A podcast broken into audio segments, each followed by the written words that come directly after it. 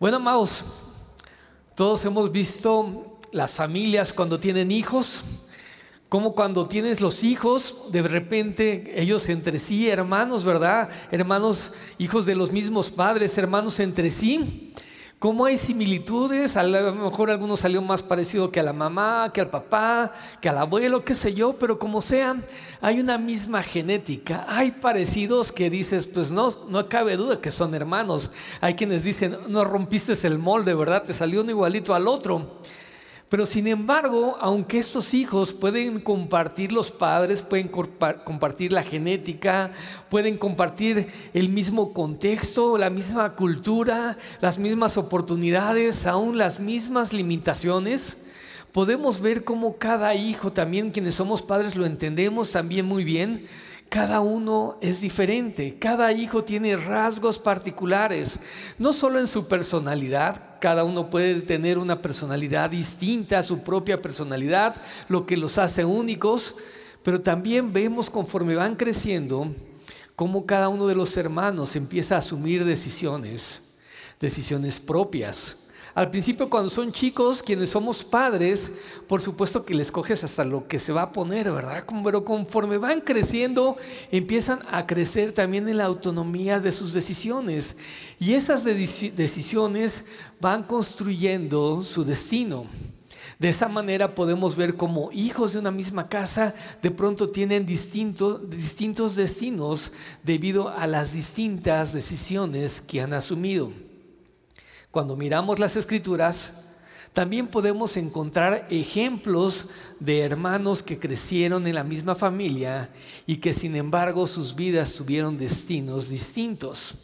Tal vez el ejemplo que primero nos vendría a la mente cuando hablamos de un par de hermanos podría ser Jacob y Esaú, Esaú y Jacob, ¿verdad? Estos hijos de Isaac que, le nacieron, obviamente ya él entrado también en años, no tanto como cuando le nació él mismo a su padre Abraham, pero vamos, vemos cómo estos hijos son radicalmente distintos.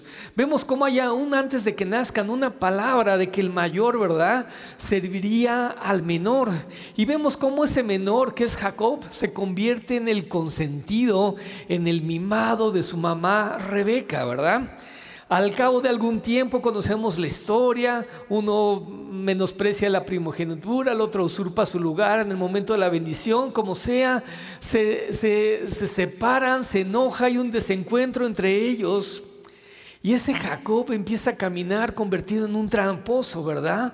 En un mañoso diríamos, pero hay algo que sucede en su vida. Hay un momento en su vida en que este Jacob tiene un encuentro, es más, yo diría un encontronazo con Dios. Y ese encuentro que tiene con el Señor cambia el rumbo de su vida, cambia el destino de su vida en un sentido distinto al cual él estaba caminando. Es tan grande el impacto de ese encuentro que aún su nombre es renovado, ¿verdad? Y así como podríamos seguir hablando de, Jacob y de Saúl y podemos ver incluso sus descendientes, ¿verdad? Cómo tienen rumbos completamente distintos. Eh, eh, el pueblo de Israel, por una parte, la descendencia de Jacob y Edom, la resistencia de, de Saúl, son absolutamente distintos sus destinos, ¿verdad? Pero antes de adentrarnos más en ellos, quisiera que hoy pusiéramos nuestra atención en el primer par de hermanos que citan las escrituras y es justamente son justamente los hijos de Adán y de Eva. Recordemos esa primera familia.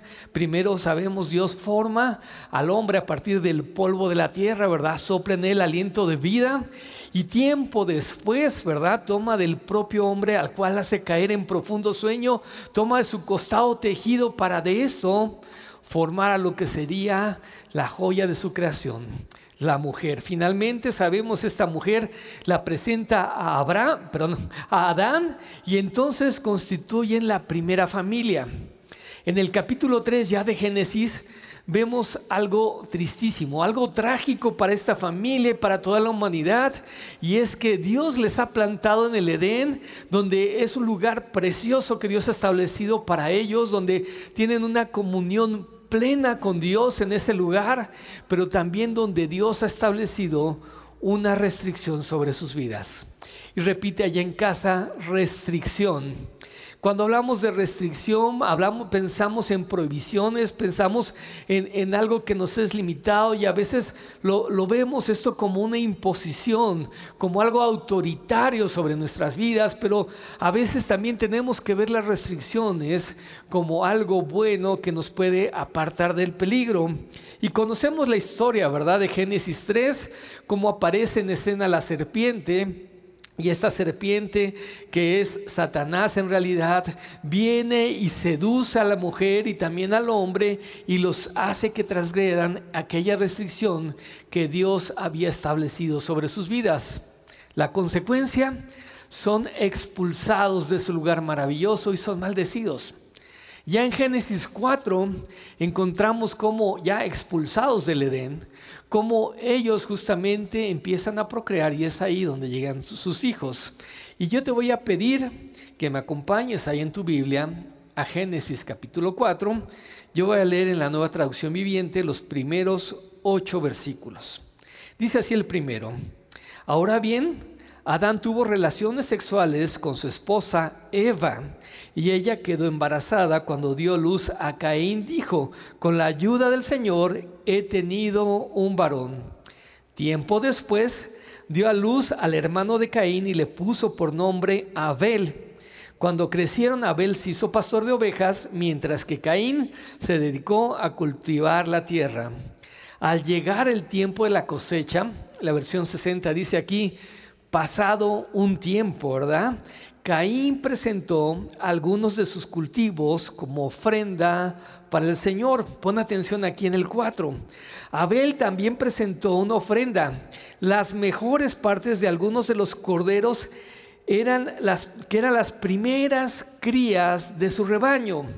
El Señor aceptó a Abel y a su ofrenda. Presentó entonces a Abel lo primero y lo mejor, mientras que Caín ha presentado solo algunas de, las cosechas que él tenía y no exactamente de lo primero, ¿verdad? Y ve lo que sucede en el 5, dice, pero Dios no aceptó a Caín y a su ofrenda. Esto hizo que Caín se enojara mucho y se veía decaído. Ante esto el Señor le hace una propuesta, una exhortación y lo anima y le dice, ¿por qué estás tan enojado? Preguntó el Señor a Caín. ¿Por qué te ves tan decaído? Hablando de rostros que resplandecen, misa. No estaba exactamente resplandeciendo eh, el de Caín. Dice, serás aceptado si haces lo correcto, pero si te niegas a hacer lo correcto, entonces ten cuidado, el pecado está a la puerta, al acecho y ansioso por controlarte, pero tú debes dominarlo y ser su amo. Y mira aquí en el versículo 8 la tragedia en esta familia. Cierto día Caín dijo a su hermano, salgamos al campo. Mientras estaban en el campo, Caín atacó a su hermano Abel y lo mató. Terrible la historia hasta este momento, ¿verdad? Imagínate los padres, Adán y Eva, al enterarse que uno de sus hijos ha muerto y no solo ha muerto el menor, sino ha muerto a manos del mayor. Y aún el castigo como consecuencia de esto para Caín es que ahora vuelve a ser expulsado de donde ya habían sido expulsados y una nueva maldición ahora hay sobre su vida, ¿verdad? Pero pensemos un poquito qué es lo que ha llevado a este punto a tomar estas decisiones. Decíamos que las decisiones marcan destinos, ¿verdad? ¿Qué es lo que llevó a Caín a tomar esta decisión de presentarse con una ofrenda mediocre delante del Señor? ¿Y qué es lo que llevó a Abel a presentar una mucho mejor ofrenda, a presentar lo primero y lo mejor para el Señor? Piensa por un momento, ayúdame con tu imaginación. Cuando ellos nacen, decíamos, ya ha pasado la caída, ya están fuera del Edén, cuando llegan ellos dos a esta familia. Y piensa por un momento cómo pudieron haber sido las pláticas al seno de esa familia. ¿Qué cosas platicaban Adán y Eva con sus hijos? Tal vez había preguntas como, ¿y cómo era el tiempo allá en el Edén? Y tal vez Adán decía, la comunión con Dios era plena, el lugar era hermoso, Dios nos había dotado de árboles frutales, podíamos comer lo que quisiéramos. Era increíble escuchar su voz, era increíble escuchar lo que se paseara por ahí y sin tener nada que nos estorbara. Y le preguntaba tal vez, ¿y qué es lo que más anhela? Anhelas de no estar ahí. Dice, sin duda estar en comunión con Dios. Pero tal vez también en esas pláticas se filtraban algunas heridas en sus corazones. Tal vez en esas pláticas se decían, ¿y por qué nos expulsaron? ¿Y por qué lo sacaron de ese lugar? Dice, fallamos una sola vez.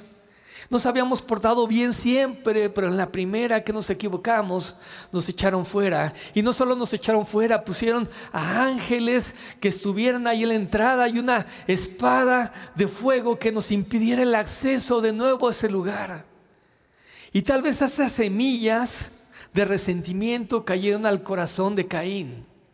Tal vez esas semillas que generaron una imagen distorsionada de quién era Dios y de cuánto les amaba, fue lo que fue creciendo en el corazón de Caín. Tal vez eso fue lo que le llevó a presentar esa ofrenda mediocre delante de Dios. Tal vez eso fue lo que destapó el enojo que había ahí acumulado y que llevó a matar a su propio hermano. Hoy tú y yo, aquí en el siglo XX, en el 2022, empezando un nuevo año, tenemos que examinar nuestros propios corazones y ver qué semillas se han logrado implantar en él. Ver qué semillas han caído, qué pensamientos hemos abrazado, los hemos constituido aún una fortaleza en nuestros corazones, porque es a partir de ellos que tomamos decisiones. Tenemos pues que detectar esas semillas del infierno, esas mentiras, hoy que está tan de moda, ¿verdad? Tener otros datos. Momento, la Biblia no habla de otros datos, son verdades absolutas.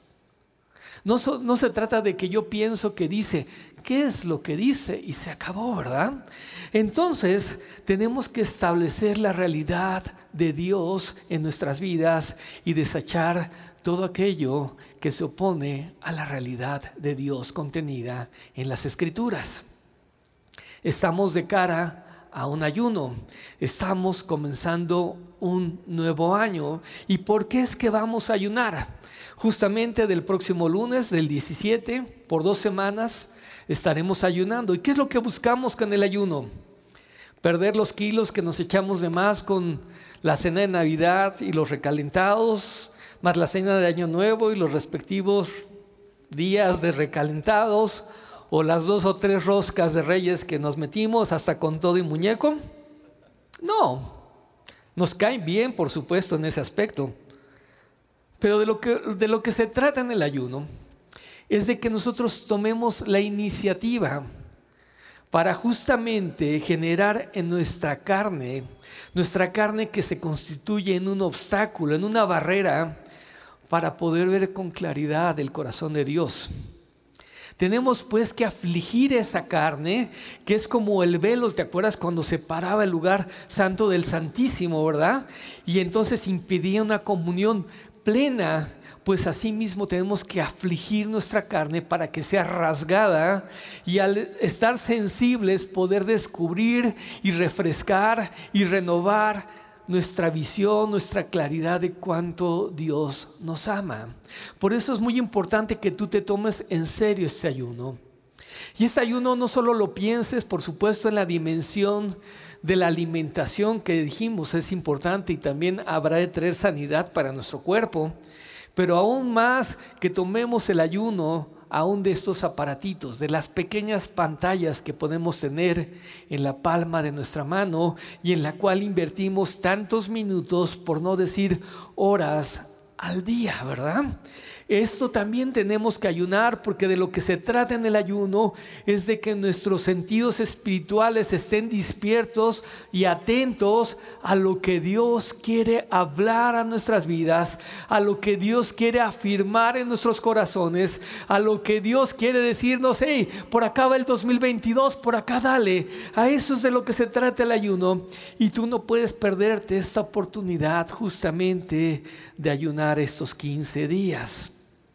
¿Qué es lo que aspiramos a que esté fresco en tu corazón? Primero, que tengas una renovación en la revelación del Padre amoroso que Dios es para tu vida. Que tengas una revelación en cuanto Dios quiere bendecir tu alma y quiere hacerte prosperar en este año que está iniciando quiere que le redescubras si es que no le has conocido antes, por supuesto, como Jehová Jireh, como el Dios proveedor que puede suplir absolutamente todas tus necesidades. También Dios quiere que descubras cómo Él ama el sacrificio, cómo Él ama tu adoración y tú puedas crecer y aún mudarte si estás entregando ofrendas defectuosas como Caín y empieces a obrar como Abel, ¿sabes? Porque cuando tenemos pensamientos torcidos acerca de Dios, nuestro actuar va a estar condicionado por esos pensamientos. ¿Te acuerdas del tercero de los siervos en la parábola de los talentos? El pretexto que dio cuando el Señor vino a pedir cuentas es que sabía que eres un hombre severo, que, que cosechas donde no sembrases y recoges donde no esparciste. Era una visión equivocada. Era una visión equivocada de ese Señor que era justo. Y esa visión equivocada le hizo temer y al tener temor se inmovilizó de hacer lo que estaba llamado a hacer. Nosotros no podemos permitir que eso nos suceda ahora en este año que está iniciando. Así es de que es un año de que debemos de buscar este tiempo de comunión intensa con Dios. Por eso es que ayunamos, por eso es que te animamos a que participes en el ayuno, para que todas estas revelaciones puedan cobrar viva nuevamente en Dios, en tu corazón, que si hay algún anhelo en tu corazón sea el de buscar el reino de Dios y su justicia. Cuando escuchamos hombres maravillosos como el hermano Wayne Meyers, ¿verdad? Que te habla de finanzas, pero en realidad de lo que te está hablando es de almas. Es un hombre que entiende el reino absolutamente y trata de infundirlo a nosotros que venimos detrás de él. Y eso es lo que queremos que suceda en tu vida. Eso es lo que queremos que sea revelado en tu vida. Que esté esta revelación de Dios moviendo y transformando tu corazón. Ahora, quiero que entiendas un principio que está vigente en la palabra, que es un principio fundamental. Así como vemos que el dar comenzó ahí desde el, desde el Génesis, podemos ver que es un principio que está vigente a lo largo de toda la escritura. El sacrificio, la adoración a Dios está presente y lo estará por siempre, por cierto. De modo que aunque estemos hoy en una nueva dispensación, viviendo del nuevo pacto, estando en la gracia, por supuesto que seguimos que tener manteniendo este principio absolutamente vigente en, en nuestros días, en nuestras vidas. Y sabes, el Evangelio a veces hace cortocircuito con nuestra mente carnal, con nuestra mente natural. Mira lo que dice Mateo 16, 25. Dice, si tratas de aferrarte a la vida, la perderás. Pero si entregas tu vida por mi causa, es decir, por causa de Jesús, la salvarás. Esto nos está hablando que todo aquello que tú entregas, que todo aquello que tú das, todo aquello que tú te atreves a perder, es justamente lo que Dios puede utilizar para después devolvértelo en bendición sobre tu vida. Mira el propio Mateo en el 16, perdón, en el, en el capítulo 6, en los versos 19 20 nos insta, hey, no hagas tesoros en la tierra, ¿verdad? Donde la polilla y el óxido corroen y donde los ladrones pueden entrar y pueden robar. Mejor haz esos tesoros allá en los cielos, donde ni la polilla ni el óxido corroen y donde los ladrones no pueden entrar y no te pueden robar. ¿Sabes? es mudarnos de lo perecedero a, a mudarnos a una visión de lo eterno. Porque a veces invertimos demasiado nuestra corta vida aquí en la tierra en cosas que no van a perdurar. Cosas que son perecederas. Cosas que vas a dejar aquí el día que el Señor te llame a su presencia. ¿Y qué estamos haciendo por utilizar nuestra vida presente para invertir en todo lo eterno?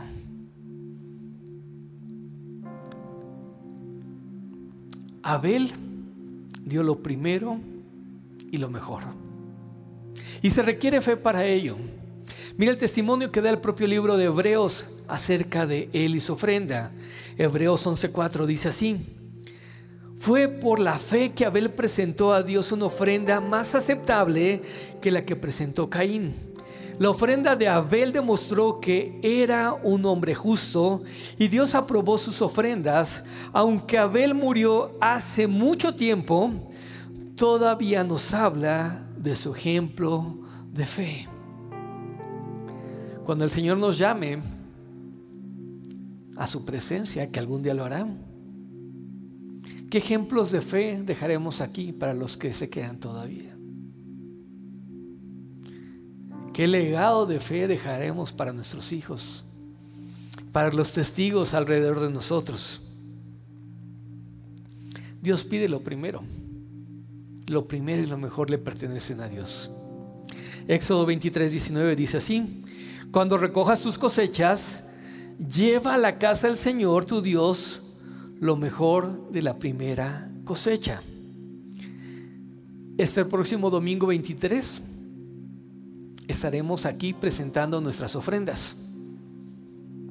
Habíamos anunciado que habría de ser el 16, sin embargo, por cuestiones de logística, consideramos pertinente que fuese hasta el 23, una semana más. Estamos a 10 días de que esto suceda. Y dice, a la casa del Señor hay que traerlas. Si tú te alimentas en esta casa, si tú eres miembro de esta iglesia, este es el lugar donde tú debes de presentar estas primicias. sostener los proyectos de la casa es nuestra responsabilidad también como miembros. Pero tenemos que entender que lo primero y lo mejor Dios lo demanda para sí. Mira lo que les pidió Dios al pueblo de Israel cuando habrían de conquistar la tierra prometida. Recuerda que había varias ciudades que conquistar, ¿verdad? Y la primera era una gran ciudad fortificada, Jericó. Y Dios les pone una restricción. Igual que les puso una restricción a Adán y Eva allá en el Edén. Y les dice, hey, del botín que tomen en esta primera ciudad, el oro y la plata me pertenecen. No es que Dios necesitara en realidad oro y plata, Dios es dueño de, todas las cosas. Pero Dios quiso recordarle a su pueblo, lo primero me pertenece a mí. Y conocemos la historia, cómo Dios entrega esta ciudad de manera sobrenatural en manos de Israel. Pero hay un, hombre, un solo hombre que se equivoca y transgrede esta restricción. Las consecuencias fueron terribles para Israel, pero también para la casa de este hombre, Acán. También Dios establece que los primogénitos, los primogénitos, perdón, le pertenecen a él. Mira Éxodo 13:2 lo que dice. Dedícame todos los primeros hijos varones del pueblo de Israel. Todo primer nacido, tanto de los seres humanos como de los animales, me pertenecen. Lo primero de tu tiempo, lo primero de tus recursos, lo primero de tus talentos, lo primero de tus afectos, lo primero de tu esfuerzo, lo primero de todo lo que eres tú, en realidad le pertenecen a Dios. Porque eso primero es lo mejor. Porque eso primero también cuando tú lo entregas en manos del Señor, hace que la bendición resida sobre lo que está, sobre lo restante, ¿verdad? Y sabes, cuando vemos Proverbios 3, nos lo recuerda justamente. Proverbios 3, versículos 9 y 10 dice, honra al Señor con tus riquezas y con lo mejor de todo lo que produces entonces Él llenará tus graneros y sus tinajas se desbordarán de buen vino.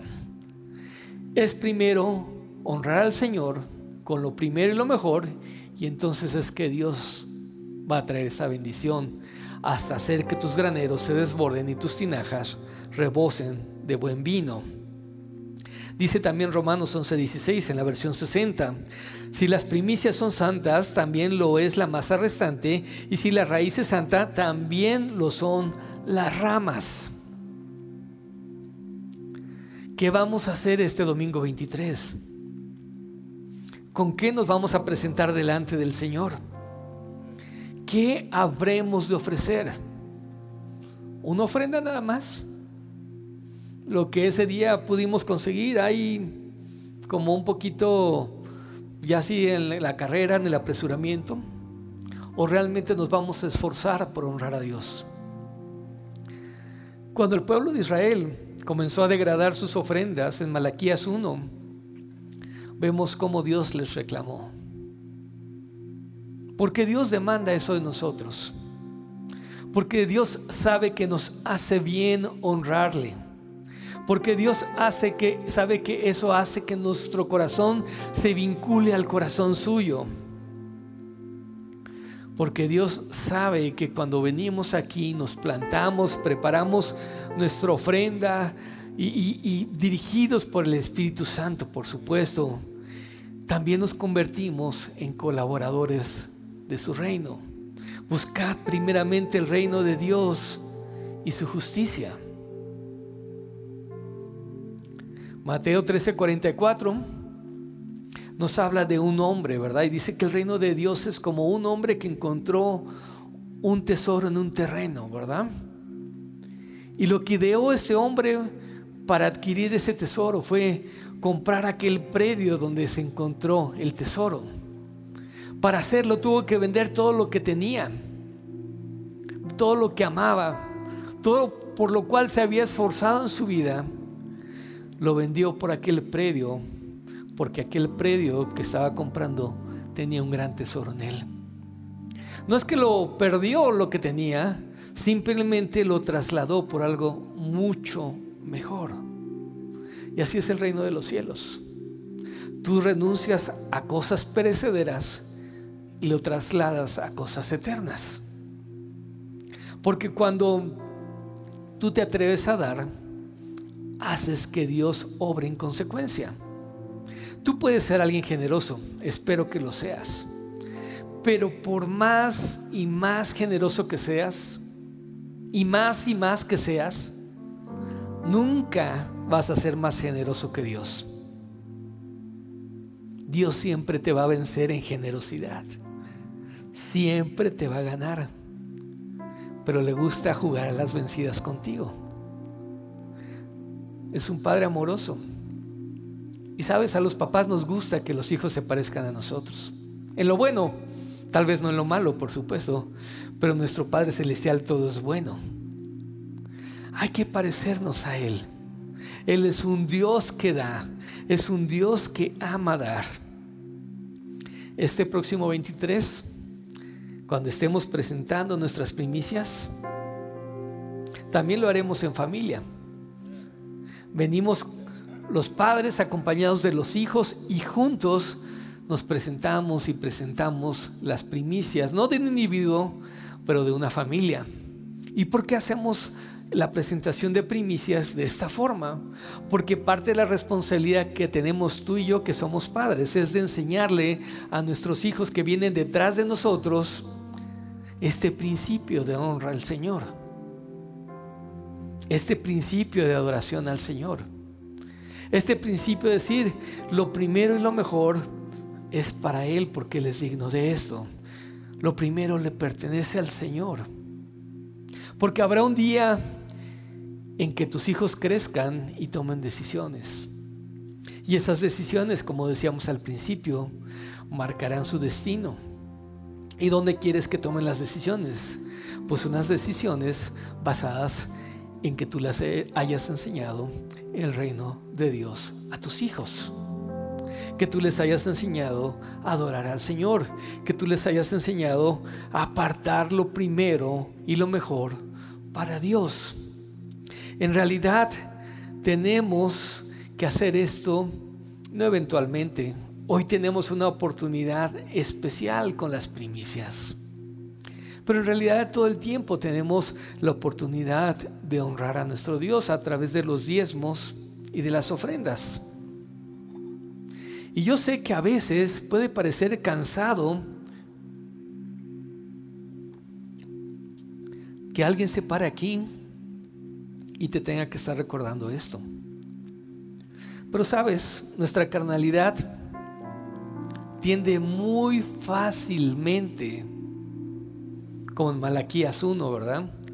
A degradar el nivel de nuestro dar, a presentar el animal defectuoso, hacerlo pasar como un animal puro, ¿verdad? El, no diezmar el 10%, sino algún porcentaje menor.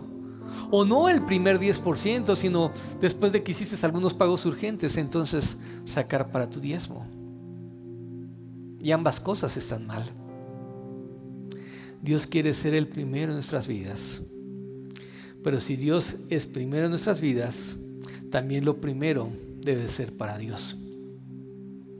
Así es de que, amados, ¿a qué te animo? Te animo a que medites en estos días, que aproveches los tiempos de ayuno, los días de ayuno previos que habremos de tener. Después de la primera semana de ayuno, justamente es que vendrá el tiempo de presentar primicias. Toma esos primeros días de ayuno, esa primera semana de ayuno, para afinar tu oído.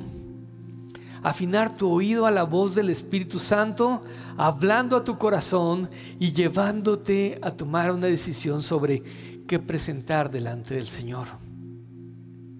¿Te va a llevar a una aventura? Muy probablemente. A veces el Señor pide cosas exorbitantes.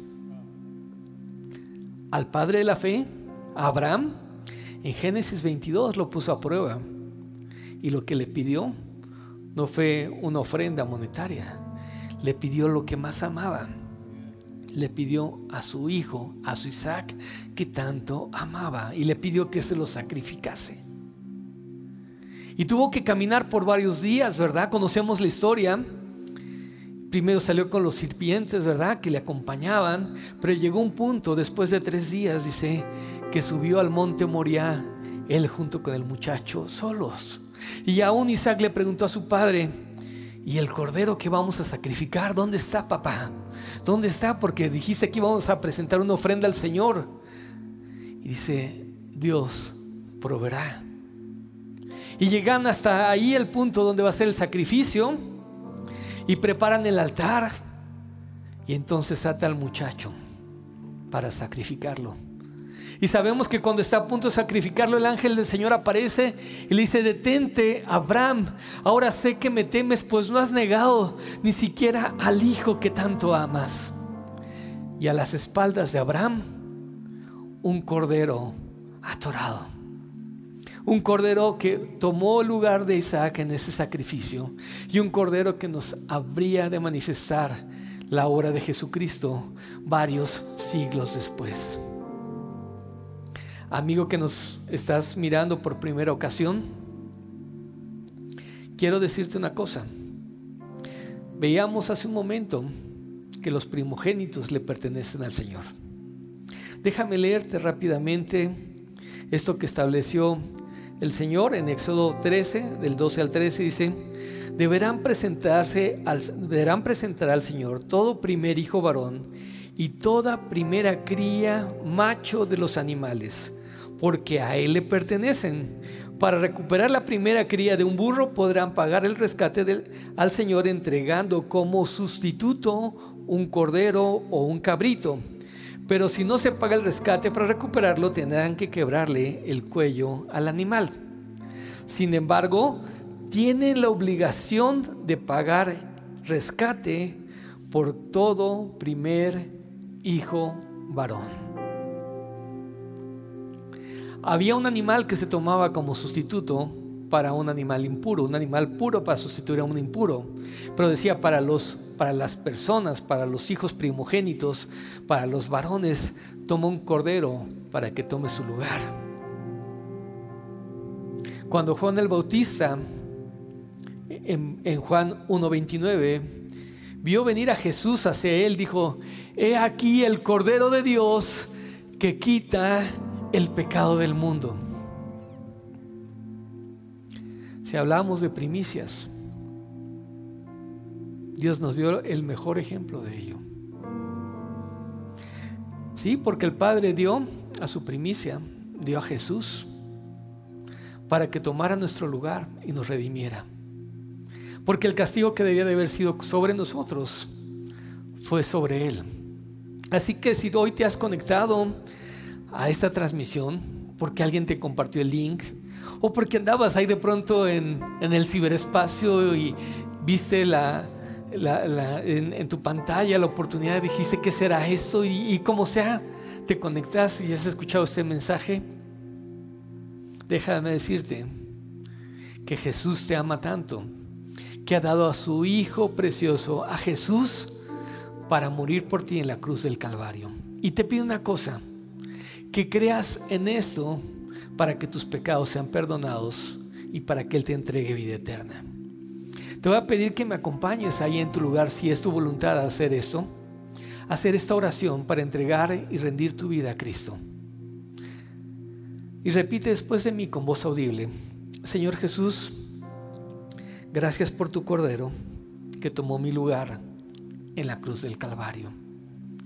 Gracias, Padre, por mandar a tu precioso, a tu Hijo amado, a tu Jesucristo. Ahora sé que me amas, pues Él vino a morir por mí, siendo yo solo un pecador. Hoy rindo mi vida a ti y acepto tu salvación y acepto tu señorío también sobre mi vida en el nombre de Jesús. Amén y amén. Y bueno, amado, tú que hiciste esta oración, nos da mucho gusto y te felicitamos. Deja decirte que hay fiesta en el cielo y también aquí celebramos tu decisión por Cristo, pero además queremos conocerte. Tenemos para esto una línea de WhatsApp que está apareciendo ahí en la pantalla 55 81 00 20 10. Escríbenos un mensaje de texto por WhatsApp.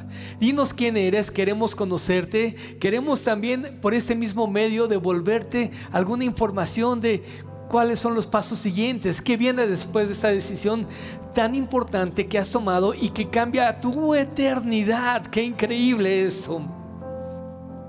Y amados, para ti que eres de casa, anhelo que esta palabra te haya servido. Anhelo que esta palabra haya refrescado tu corazón respecto a la importancia y al compromiso que tenemos de honrar al Señor. Déjame decirte que la palabra de Dios dice así en Mateo 25, 29. Así que, porque el, porque el que use bien lo que se le da, recibirá más, aún más de lo que necesita pero el que no lo haga se le quitará todo lo que tiene. Por eso dice la palabra en la 60, el que tiene se le dará aún más. Estamos llamados a esto, a tener y a recibir más. Pero recuerda, la puerta que abre esta bendición sobre tu vida, esta bendición que Dios está anhelando traer sobre tu vida, es que te atrevas a abrir tus manos, que te atrevas a dar, que te atrevas a soltar, porque todo lo que tú das no se pierde, lo que tú das, Dios lo utiliza y Dios te lo regresa. Todo lo que el hombre sembrare, dice la palabra, eso mismo también segará. ¿Qué estás sembrando? Esta es la buena oportunidad para sembrar iniciando un año y yo te animo a que no seas escaso en tu dar. Las oportunidades están delante para abrir los cielos sobre tu vida, para abrir los cielos de provisión sobre tus finanzas, para abrir los cielos para protección sobre tu casa, sobre tus hijos que tanto amas, sobre tu matrimonio, sobre esa empresa que tú estás iniciando, sobre el trabajo, el empleo que tú tienes hoy, sobre la obra de Dios que te ha delegado. Dios quiere derramar su bendición sobre tu vida. Pero todo, todo empieza con que tú te atrevas a creerle a Dios. Todo empieza con que tú te atrevas a entregar lo que el Espíritu Santo te guíe a darle. Es así como funciona esto. El corazón mío está pidiéndole al Señor que no cierres tus oídos a lo que el Espíritu Santo está hablando en este momento en tu corazón. No va a venir tal vez como un viento recio, tal vez es apenas un sonido, hay un susurro a tu corazón, pero es Él, es Él que te está inquietando, es Él que te está hablando, es Él que quiere provocar algo en ti, es Él que quiere expandir tu fe a nuevos niveles, que camines donde nunca has caminado, que llegues a donde nunca has llegado, que le conozcas como el Jehová Jireh, como el Dios proveedor.